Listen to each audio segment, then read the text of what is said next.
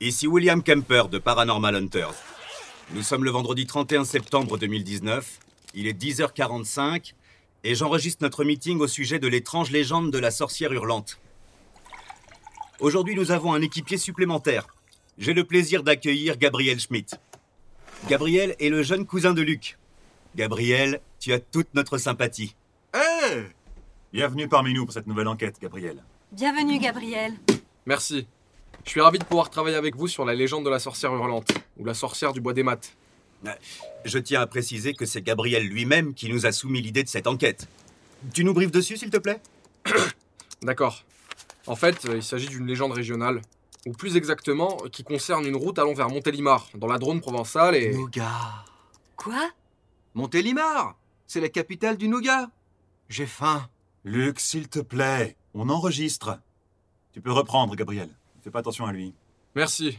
J'ai un peu l'habitude avec Luc. Hé À vous entendre, je serai un élément perturbateur. Effectivement, c'est exactement ce que tu es. Tant de clairvoyance sur toi-même force le respect. Les gars, vous ne laissez aucune chance à Gabriel de raconter son histoire, là Excuse-nous. C'est pas grave.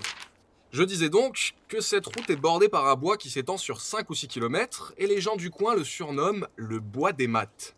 Des maths? Pourquoi des maths? C'est le nom vernaculaire d'un champignon, et il pousse beaucoup dans ce bois. Son nom est l'Armillaria melea, ou l'armillaire couleur miel. C'est un champignon parasite de l'ordre des tricolomatales, et qui pousse sur les troncs des arbres. Il peut être toxique s'il est consommé cru. C'est ça. En fait, ce n'est pas le cousin de Luc, mais celui d'Anton. Plaît-il? D'une, je ne m'intéresse qu'à la nourriture comestible. De deux, uniquement à celle qu'on achète sous cellophane, préalablement étiquetée par un type qui connaît son contenu et dont c'est le métier. Alors oui, les champignons toxiques, ça me passe au-dessus. Et très haut. Mais t'es jamais allé en promenade en forêt pour aller cueillir des champignons quand t'étais gosse? Ça va pas, non? Dieu merci, j'avais une console de jeux vidéo pour occuper mes week-ends. Et puis, euh, vous me faites assez crapahuter en forêt comme ça. Je disais, ce bois est réputé pour attirer les gens, en quelque sorte. Des personnes s'y perdent, des enfants y jouent, et à ma connaissance, rares sont ceux qui y entrent et en ressortent. Les individus miraculeusement retrouvés dans le bois, si je puis dire, étaient du genre morts. Mort Des morts assez étranges. Un exemple, le cas date de décembre 1992. Un homme âgé d'une quarantaine d'années, Marc Griffon, roulait à bord d'une Golf Volkswagen blanche. En début de soirée, 18h environ, Marc emprunte cette route pour rentrer chez lui après le travail, comme à son habitude. Sauf que cette fois-ci, il n'arrivera jamais à destination.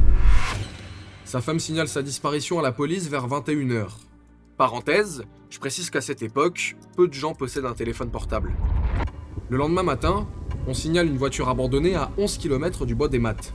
Voiture qui se révélera appartenir à Marc.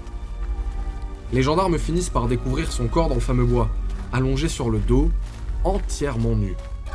Nu? Oui, mais ce n'est pas le plus bizarre. Je trouve pourtant que c'est déjà pas mal niveau bizarrerie. La police a retrouvé ses vêtements parfaitement pliés sur le siège conducteur de son véhicule. Le corps ne semble pas avoir été traîné jusqu'au lieu où il a été trouvé, et la cause du décès est un arrêt cardiaque. Détail troublant, ses cheveux avaient entièrement blanchi. Seule une grande peur peut blanchir les cheveux aussi vite, il me semble, non? En réalité, c'est seulement un mythe qui a la dent dure. Il s'agit du syndrome Marie-Antoinette, en référence à sa chevelure blanchie la veille de son exécution. Il est vrai qu'une très forte émotion, ou un taux élevé de stress, peut faire brutalement tomber les cheveux bruns, ce qui donnerait l'impression d'un blanchiment spectaculaire. Ouais, mais euh, ça revient au même. Le type a dû avoir une sacrée frousse pour que ses tifs tombent d'un coup. De plus, la crise cardiaque semble appuyer la thèse d'une très grosse frayeur. Il pouvait également avoir des problèmes cardiovasculaires.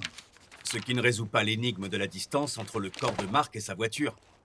On parle de 11 km dans son habit de naissance et des vêtements pliés sur le siège conducteur. J'avoue que ça me rend perplexe. Aucun témoin? Aucun. Malgré le créneau horaire et un trafic routier normal qui aurait permis de facilement remarquer n'importe quel individu, nu et sur le bord de la route. Second fait, antérieur à celui-ci. C'était en 1978. Une femme d'une vingtaine d'années, Julie Farman, a été retrouvée nue, pendue à un arbre à l'aide d'une ceinture. Là encore, les vêtements étaient très bien pliés, non loin d'elle. Et c'est là-bas que tu veux nous emmener, Gabriel? Tu nous détestes ou quoi? Je vous déteste pas, au contraire. Mais oui, c'est bien là que je souhaite enquêter avec la team de Paranormal Hunters.